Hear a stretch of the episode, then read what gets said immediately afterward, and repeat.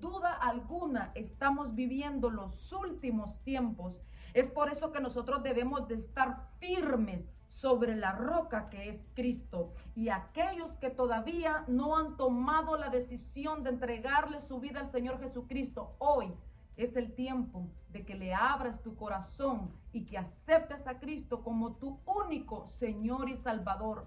Es hora de que nosotros busquemos el rostro del Señor. Como dice la palabra en segunda de Crónicas 7:14, si se humillare mi pueblo, sobre el cual mi nombre es invocado, y oraren y buscaren mi rostro y se convirtieren de sus malos caminos, entonces, dice el Señor, yo oiré desde los cielos y perdonaré su pecado y sanaré su tierra. Amén, aleluya. Amados, como dice la palabra, es hora de humillarnos, de orar, de buscar el rostro del Señor, de arrepentirnos de nuestros pecados, de enderezar lo que está torcido en nuestras vidas, de correr a los brazos del Señor, porque cuando nosotros nos humillamos, cuando nosotros reconocemos que buscamos a Dios, nos arrepentimos, pedimos perdón. Amados, dice que entonces Él oye desde los cielos, oye, y perdona nuestros pecados y sana nuestra tierra cuánto esta tierra necesita sanidad, cuánto esta tierra, este mundo necesita la misericordia. Amados, la palabra de Dios habla de señales antes de los tiempos. En muchas partes de la Biblia, de las Sagradas Escrituras, nosotros encontramos que el Señor dejó señales antes de que todas estas cosas sucedan, de que el fin, de que la venida del Señor se acerque. Él dejó señales.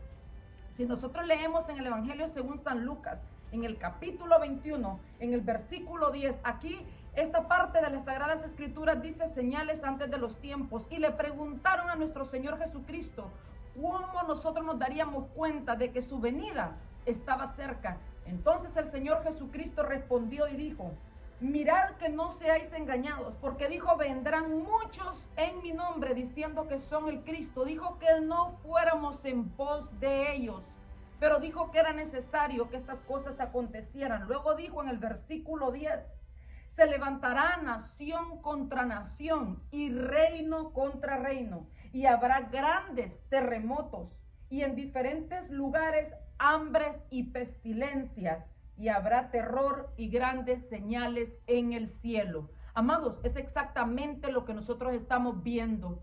Guerras y rumores de guerra. Amados, pestilencias, hambres, terremotos, señales en el cielo, todo, amados, se está cumpliendo al pie de la letra como la palabra lo dijo. Solo mire, amados, esa guerra que se ha levantado entre Rusia y Ucrania, amados, y eso solamente es principio de dolores. Es por eso que nosotros tenemos que estar alertas, nosotros tenemos que estar pendientes a las señales, no para tener miedo, amados, porque estamos bajo sus alas y hasta aquí el Señor nos ha guardado y por su misericordia nos seguirá guardando. Pero es necesario que nosotros oremos, que nosotros clamemos por misericordia, no solamente por Rusia, por Ucrania y por los países que están en guerra, por todo el mundo, porque todo el mundo necesita la misericordia del Señor, amados. Así que usted que me está viendo, si no ha tomado la decisión de aceptar a Cristo, hoy es el día de salvación.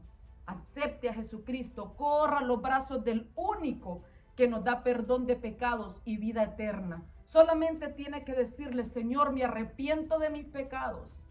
Perdóname. Te acepto como Señor y Salvador de mi vida, único Señor y Salvador.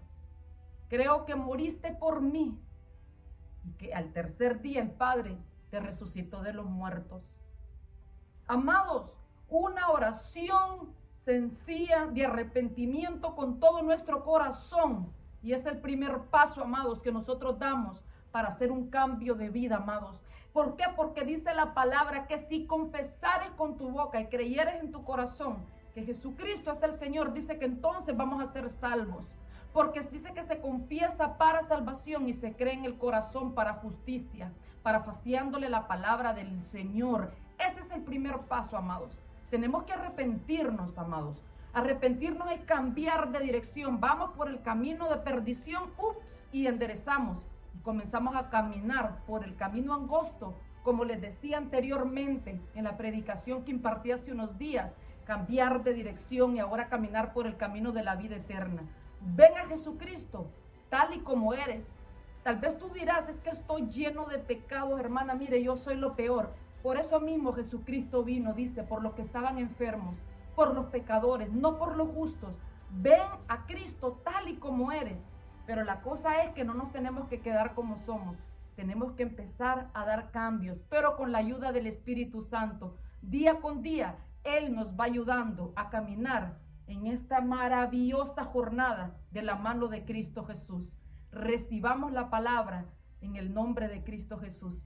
Yo soy Sofía Morel de Sánchez, sierva de Jesucristo por pura misericordia. Y esto es palabra de los últimos tiempos. Maranata, Cristo está a las puertas y Él vuelve pronto por, por su iglesia. Regocijémonos en el nombre de Jesús. Amén.